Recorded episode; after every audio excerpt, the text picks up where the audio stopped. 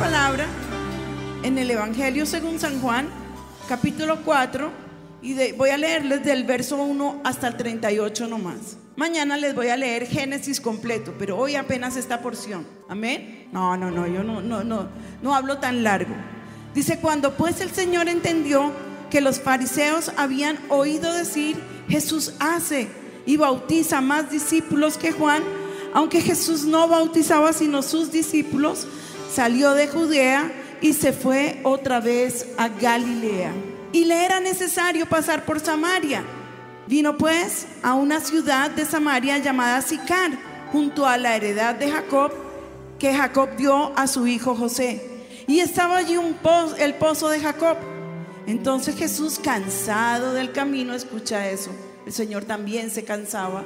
Él también tenía sed. Él también tenía hambre. Él también eh, lloró porque Jesús es tan 100% hombre como 100% Dios. Amén. Pero aquí se manifestó como ese hombre que tenía necesidades muy similares a las nuestras. Entonces, dice, vino una mujer de Samaria a sacar agua. Y Jesús le dijo, dame de beber, pues sus discípulos habían ido a la ciudad a comprar de comer. La mujer samaritana le dijo, ¿cómo tú siendo judío me, me pides a mí de beber que soy mujer samaritana? Porque judíos y samaritanos no se trataban entre sí. Respondió Jesús y le dijo, si conocieres el don de Dios y quién es el que te dice, dame de beber, tú le pedirías y él te daría agua viva. Di conmigo, agua viva. Viva. Di conmigo, agua viva. Agua viva. Dilo bien fuerte. Agua viva. No porque Jesús sea sordo, pero a veces el diablo se hace el sordo. Agua viva. Agua viva. ¿Acaso eres tú mayor que nuestro padre Jacob que nos dio este pozo, del cual bebieron él, sus hijos y, su y sus ganados? Respondió Jesús y le dijo, cualquiera que bebiere de esta agua, volverá a tener sed. Esta agua jamás saciará nuestra sed espiritual, nunca.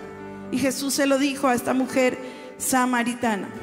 Mas el que bebiere del agua que yo le daré no tendrá sed jamás, sino que el agua que yo le daré será en él una fuente. Di conmigo una fuente. Vuélvelo a decir. Una fuente que salte para vida eterna.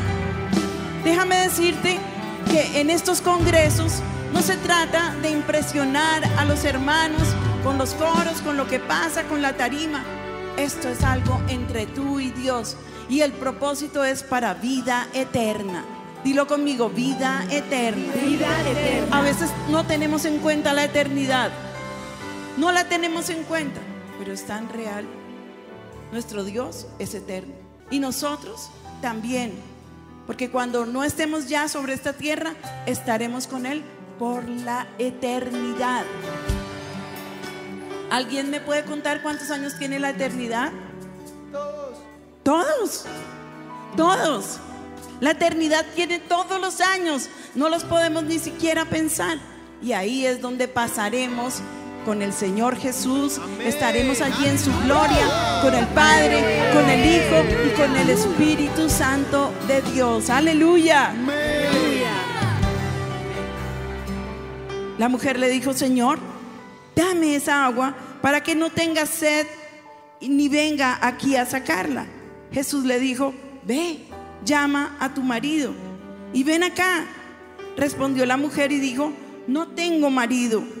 Jesús le dijo, bien has dicho, no tengo marido porque cinco maridos has tenido y el que ahora tienes no es tu marido. Esto has dicho con verdad. Le dijo la mujer, Señor, me parece que tú eres profeta. Ya le vamos cambiando como el tema, ¿no? Ya, ya, ya no metas allí como que el dedo que me acusa. Jesús no la estaba acusando. Jesús no la estaba acusando, pero ya se sintió acusada. Nuestros padres adoraron en este monte y vosotros decís, decís que en Jerusalén es el lugar donde se debe adorar. Jesús le dijo, mujer, créeme que la hora viene cuando ni en este monte ni en Jerusalén adoraréis al Padre. Vosotros adoráis lo que no sabéis. nosotros adoramos lo que sabemos porque la salvación viene de los judíos. ¿Cuántos saben que esto es un amén? Que la salvación viene del Señor Jesús. Amén. Y que el Señor Jesús nació allí y también se, se- manifestó al mundo como judío. Amén. No los veo aquí en avivamiento. Mas la hora viene y ahora es cuando los verdaderos adoradores adorarán al Padre en espíritu y en verdad, porque también el Padre tales adoradores busca que le adoren. Dios es espíritu y los que le adoran en espíritu y en verdad es necesario que le adoren. Le dijo la mujer, sé que ha de venir el Mesías llamado el Cristo. Cuando Él venga, nos declarará todas las cosas. Y Jesús le dijo, yo soy el que habla contigo. Y esta es una poderosa declaración. El Señor se manifestó a esta mujer como el Mesías. No lo hizo ni con las- los sacerdotes, pero con ella sí. Le dijo, yo soy el que habla contigo. Yo soy el Mesías. Yo soy el Jesús que tú estabas esperando. Yo soy el Salvador. Aleluya. ¿Saben lo que ocurrió enseguida? Dice entonces la mujer dejó su cántaro y fue a la ciudad y dijo a los hombres, venid y ved a un hombre que me ha dicho todo cuanto he hecho. ¿No será este el Cristo? ¿No será este el Cristo? ¿No será este el Cristo? Entonces salieron de la ciudad y vinieron a él. Entre tanto los discípulos le rogaban diciendo, rabí, come. Y él les dijo, yo tengo una comida que comer que vosotros no sabéis. Entonces los discípulos decían unos a otros, ¿le habrá traído alguien de comer? Pero Jesús los interrumpió y les dijo, mi comida es que hagan la voluntad del que me envió y que acabe su obra. Aleluya, Aleluya. aleluya. ¿No decís vosotros que aún faltan cuatro meses para que llegue la siega? He aquí os digo, alzad vuestros ojos y mirad los campos, porque ya están blancos para la siega. Amén y amén. Amén y amén. Aleluya. ¿Sabes? Ese gran río que saltó sobre la mujer samaritana fue ni más ni menos que para traer a toda una nación a conocer a Jesús a los pies de Cristo. Yo conozco una mujer, la conozco hace muchos años, y siempre eh, cuando íbamos a los congresos de avivamiento, ella decía, "Ay, yo tengo hambre de Dios. Y ella decía, yo tengo sed de Dios. Y ella decía, yo quiero todo de Dios. Todo lo que Dios tiene, yo lo quiero para mí. Pero ¿sabes qué hizo con eso? Nada. No hizo nada. Comió y comió y comió, bebió, bebió y bebió. ¿Y sabes en qué se convirtió? En una oveja abatida. ¿Sabes cuál es la oveja abatida? Ay, la que está triste, ¿cierto? No, la oveja abatida es que está tan gorda que se come todo el pasto que puede, pero ensucia el otro para que las otras ovejitas no puedan comer. Y se bebe el agua, pero ensucia las aguas, las enturbia para que las otras ovejas no puedan beber. Triste. Pero ¿sabes algo que me sorprende de este texto? Y es lo que amo. La palabra de Dios dice que a Jesús le era necesario pasar por Samaria. A Jesús le era necesario pasar por Samaria. Él sabía que había una mujer que estaba sedienta, que era acusada por todo el mundo como esa mujer pecadora, que tenía vergüenza, que ya no tenía vida. Necesario pasar por Samaria. ¿Sabes? Él no tenía la intención solo de tocar a la samaritana. Él tenía la intención de salvar a toda esa nación, porque ese es nuestro Dios. El corazón de Jesús palpita por las almas y Él quiere que todos los hombres vengamos al arrepentimiento Y el corazón del Señor no parará de decir almas, almas, almas, almas. A veces nos preguntan que cuál es la visión de avivamiento. Yo creo que nuestro propósito, que es diferente a la visión, nuestro propósito, traer avivamiento sobre la tierra. Donde quiera que nos inviten, avivamiento. A este hombre, si ustedes lo pudieran exprimir, va a decir Espíritu Santo, Espíritu Santo, Espíritu Santo, porque Él lo ama apasionadamente.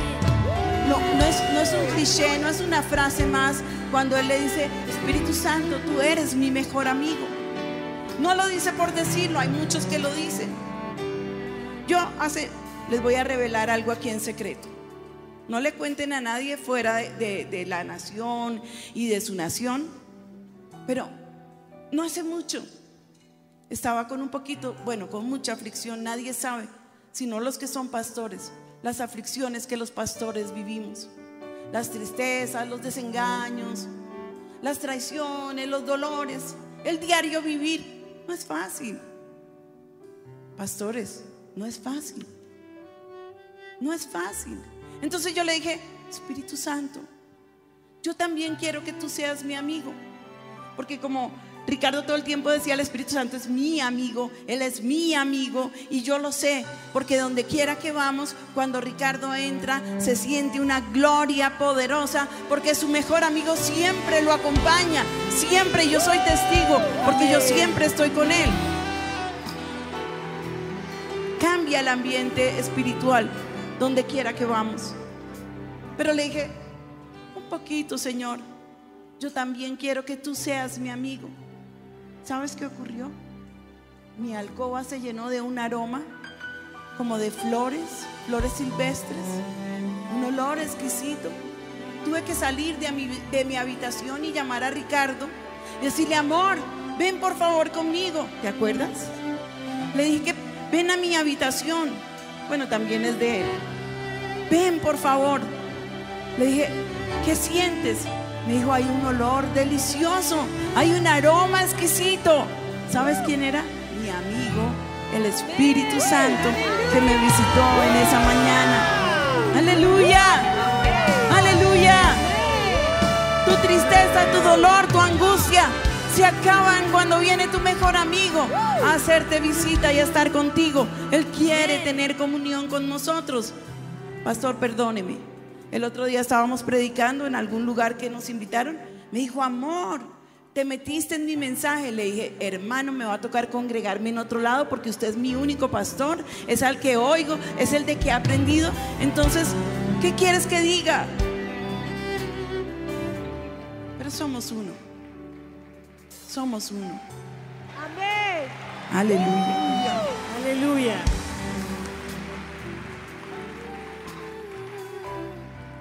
hay unos, unos punticos que quiero exaltar de este pasaje precioso. El número uno, ya te lo dije, que Jesús dijo que le era necesario pasar por Samaria.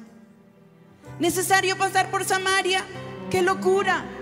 Si samaritanos y judíos no se trataban entre sí, había una vieja rencilla entre estos dos pueblos, porque cuando fueron sacados allí y fueron llevados a la, a la deportación todos los pueblos de Israel.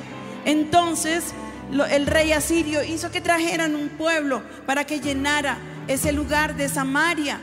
Pero esos hombres eran idólatras, amaban a Baal y a otros diez mil. No sé cuántos dioses tenían. Y entonces los leones comenzaron a devorar a ese pueblo. Y, dijo el rey, traigan a un sacerdote del pueblo de Dios y que les enseñe su ley para que ya cese esta mortandad. Y así fue. Vino un sacerdote, les ense enseñó la ley, porque ese lugar había sido de los judíos. Los judíos preferían caminar grandes caminatas, hacer grandes caminatas para no pasar por Samaria. Preferían dar una vuelta gigantesca antes de pasar por Samaria. Pero a Jesús le era necesario pasar por Samaria. Y yo aquí quiero llamarte la atención acerca de algo. Porque a veces nos parece que podemos menospreciar pueblos y naciones. personas por el color de su piel, blanca, café, amarilla, morena, qué sé yo. Y nos parece que valen poco, pero déjame decirte algo en esta noche. Para Jesús todos somos iguales, porque Él nos creó a su imagen y semejanza. Y si tú te miras en el espejo, si alguien te dice que eres feo, gordo, que no te cae bien, dile de malas, porque me parezco a, a mi papá, me parezco a Dios, a mi Señor. Tú estás de malas. Yo estoy súper bendecido. Amén. No menosprecies a un pueblo, ni por su lengua, ni por su color, ni por su tamaño, si son ricos o si son pobres, porque a Jesús le era necesario pasar por esos lugares. Amén. Jesús necesitaba pasar por esos lugares. Hay otra revelación. Respondió Jesús, este no es, no, no vengo en el orden, y le dijo cualquiera que bebiere de esa agua, la que ella iba a sacar del pozo, él le pide agua. Y ella le dice, ¿tú me pides a mí? Ahí Jesús rompió todas las reglas. Un hombre no podía hablar con una mujer si ella no estaba con su esposo. Así libremente no podía hacerlo. Pero Jesús sí lo hizo. Porque él quería llegar al corazón de esta mujer. Si tú tomas esta, e, el agua natural, te vas a saciar la sed por un ratico. Pero el agua que tú vas a beber en este congreso, el agua que Dios te trajo a beber en este congreso, el agua que tú vas a estar allí pidiéndole Jesús, sáciame, sacia mi sed con esa agua celestial. Esta te llenará de vida, te llenará de esperanza. Esta cambiará tu ministerio. Esta cambiará también, si es preciso y lo permites, tu nación, tu iglesia, tu familia. Si no eres un pastor, todo va a cambiar. Porque donde Él entra, las cosas cambian definitivamente y para siempre. Esta mujer le dijo, Señor, dame de esa agua para que no tenga yo sed, ni venga aquí para sacarla. ¿Sabes cuántas mujeres salían a esa hora del día a sacar agua del pozo porque era la labor de la mujer? ¿Sabes cuántas mujeres salían? Solo ella. Cinco maridos había tenido. Bueno, seis. Porque el que ahora tenía, le dice el Señor, no es tu marido. Seis maridos. Yo no sé si es porque eh, eh, se le murieron, porque tenía la mala suerte de pronto de, de, de, de, matar a cada uno de sus esposos, o si porque era prostituta, o si porque fuera lo que fuera. ¿Tú crees que a Jesús le importó? A Jesús no le importó. ¿Y sabes lo que ella hizo cuando él se revela como el Mesías? Cuando él se revela como el que habría de venir, como el que tenía que venir. Ella suelta su cántaro. ¿Qué quiere decir? Que soltó su carga. ¿Qué quiere decir? Que dijo, ya no más. No necesito venir a este pozo porque Jesús me ha hecho una nueva mujer. Ahora soy una nueva mujer. Ahora tengo un propósito delante de Dios. ¿Sabes algo? Hay del que se meta contigo. Porque nosotros somos la niña de los ojos de Dios. Hay del que se meta con un hombre o una mujer que está llena del Espíritu Santo. Ay de él, pobrecito. Porque no quedará en pie por mucho tiempo. Te pueden ofender, te pueden criticar, te pueden dividir, pueden hacer y decir contigo lo que ellos crean que pueden. Pero Jesús siempre peleará por sus pastores, por su iglesia. Jesús siempre lo hará. Aleluya. Solamente quiero abrirle los ojos. Hermanos, no estamos solos. El COVID nos dejó muy abatidos, pero no estamos solos. Y sabes que somos sobrevivientes del COVID. Y se lo podemos decir a nuestras generaciones. Cuando yo estaba joven o viejo o qué sé yo, vino esa pandemia que azotó al mundo entero, pero yo soy un sobreviviente, un sobreviviente porque Jesús guardó mi vida. Jesús me guardó. Aleluya. Aleluya.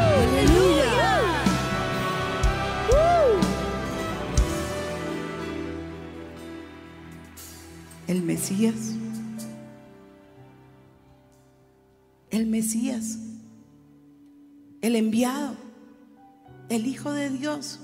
Hablando con esta humilde mujer. Con esta sencilla mujer. ¿Sabes? Ella dejó su cántaro. Pero yo reprendo al diablo cuando los hombres dicen, las mujeres deben hablarle a las mujeres solamente, hagan congresos para viejas y allá charlen. Mentiras del diablo, eso es mentira. ¿Sabes por qué? Porque esta samaritana, Jesús no le dijo, ve por las mujeres de tu pueblo. Jesús, el mensaje que le dio a ella fue tan grande que la volvió en una evangelista que trajo a Samaria, a toda Samaria, mujeres, hombres, niños, nosotras, por supuesto. Amén. Reprende al diablo cuando te digan, mujer, que tú no tienes autoridad. Yo nunca voy a una conferencia de damas, porque a mí Dios me ungió para hablarle a la iglesia, no a las damas, y Ricardo a los caballeros, y Juan Sebastián y Ana María a los jóvenes. Aquí pastoreamos familias, familias enteras. Aleluya.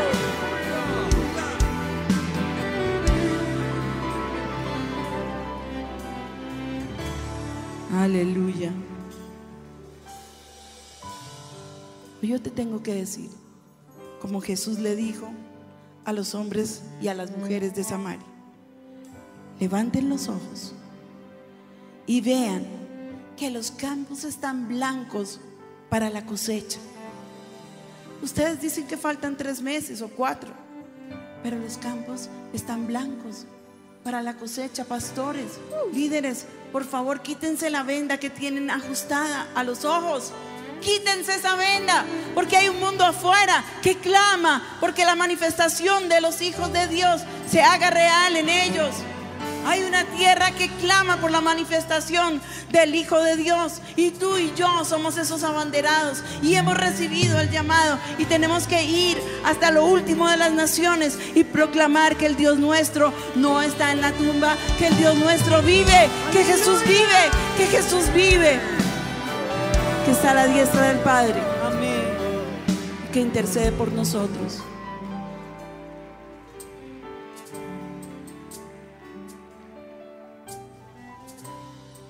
Tengo un texto de la Biblia que hizo mi esposo para su grado, para su tesis de doctorado. Y él quiso hacer la Biblia con las anotaciones acerca del Espíritu Santo.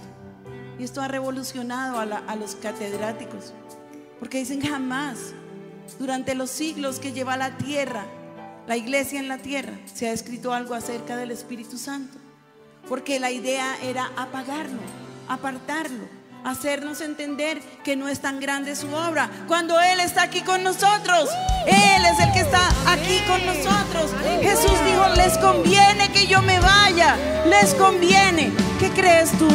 Si Él es el Hijo de Dios y el Redentor y Él está diciendo, te conviene que yo me vaya. Oye, te conviene que yo me vaya. Te conviene que yo me vaya. Porque si no, no vendría el otro consolador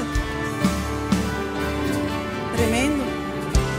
Pero es que tomamos la palabra grueso y no sabemos disfrutarla. Y dice así, esta es una anotación que está en esta preciosa Biblia. Los catedráticos le dijeron a Ricardo, estábamos en pandemia, él hizo su tesis, la sustentó desde aquí, desde la iglesia, eh, porque no, no, había eh, posibilidades de viajar. Ellos estaban allá y nosotros aquí. Y aquí había un grupo pues que estábamos apoyándolo. Y de pronto se quedaban boquiabiertos los, los doctores que lo estaban calificando y se codiaba el uno al otro y le decía, recuerda que no es tiempo para recibir, sino para calificar, porque estaban siendo ministrados. Te lo digo con humildad, de corazón, te lo digo con humildad. Y entonces cuando dijeron, bueno, Ricardo, tremendo trabajo, excelente trabajo, ahora nos toca corregirte. Y se miraban, eran tres doctores y decían, pero ¿qué le vamos a corregir? Si estábamos todo el tiempo siendo ministrados, jamás, jamás habíamos visto un estudio tan profundo en la palabra acerca del Espíritu de Dios. ¿Sabes cómo concluyeron? ese, momento, ese tiempo de aceptar la tesis? Ricardo, lo que usted ha hecho no es un trabajo para meterlo en una biblioteca más de las universidades de tantas que hay.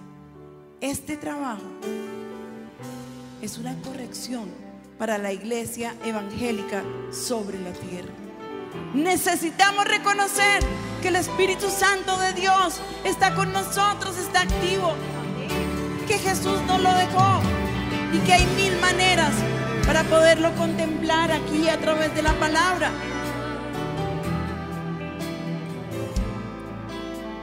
Mis respetos, pastor.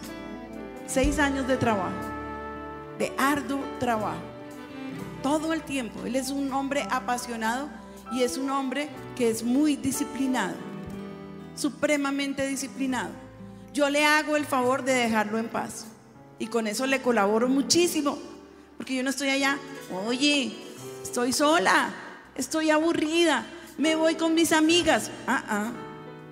Yo lo apoyo, yo lo respaldo, yo me quedo con él. Yo creo que de pronto también es parte de mi labor. Darle la certeza y la seguridad a mi marido que su corazón puede estar confiado en mí. Hay mujeres que dicen que el hombre es la cabeza, pero que la mujer es el cuello que lo mueve para donde quiere. A mí eso me parece diabólico. No, Señor, a Él lo mueve el Espíritu Santo de Dios. Él hace lo que Dios le dice que haga, por encima de quien quiera. Ricardo hace lo que Dios le dice que haga. Lo respaldo. Tengo un carácter fuerte, no parece. Parezco una palomita. Tengo un carácter fuerte, pero lo respeto. Me sujeto y lo honro. Señoras del ministerio, honra a tu marido. Honralo. Dale paz. Dale descanso. Clama por él. Déjalo ser. Déjalo que se meta con Dios. Esta mañana el apóstol estaba hablando de ese tiempo que necesitamos con Dios. Y créeme que es vital. Si tú no tienes tiempo con Dios, estás muerto, estás perdido. Estás perdido. Pero me toca terminar. Y dice, eh, estábamos aquí escribiendo acerca del avivamiento de Bogotá. Hoy tenemos un auditorio para 20 mil personas, este es el final de lo que se escribió. Y tres servicios cada fin de semana. Realizamos una vez al año un evento llamado Congreso Mundial para Pastores, aquí donde estamos ahora, este congreso, para más de 1.500 pastores y líderes y más de 45 naciones. Tenemos un evento cada fin de año que los medios de comunicación calculan más o menos un millón de personas en el Parque Simón Bolívar para ir a despedir el año. Incursionamos en los medios de comunicación masiva y la respuesta es sorprendente a través de las redes sociales hasta hoy conocidas. Nuestro propósito no es exaltar las cosas que tenemos, las que han sucedido.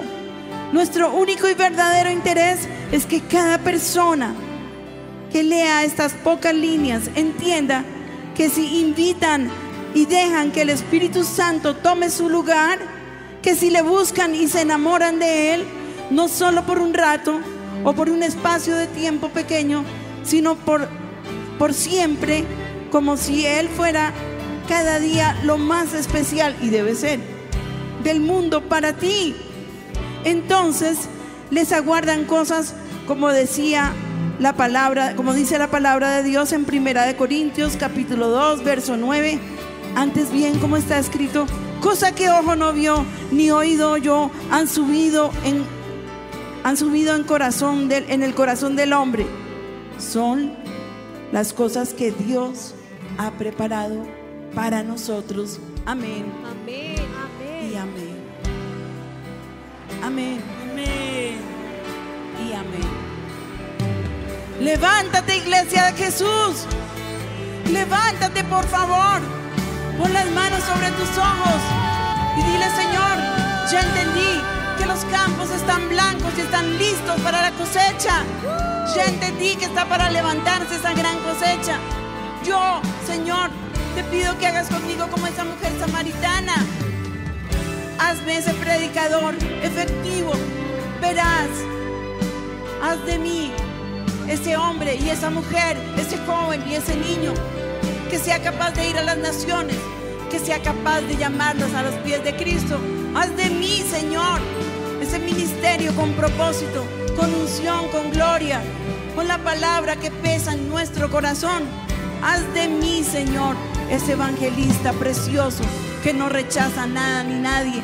Haz de mí, Señor, la persona que tú quieres que yo sea. Tal vez me veo pequeño, tal vez me siento insignificante, pero ¿sabes cuál es la razón? Porque Satanás quiere que así te veas y que así te sientas. Pero tú eres poderoso, poderoso en Dios. Tú eres poderoso en Dios. Dilo, yo soy poderoso en Dios. Y hoy someto mi vida y hoy someto mi ministerio a los pies de Cristo para que el Espíritu Santo de Dios haga de mí lo que Él quiere que yo sea.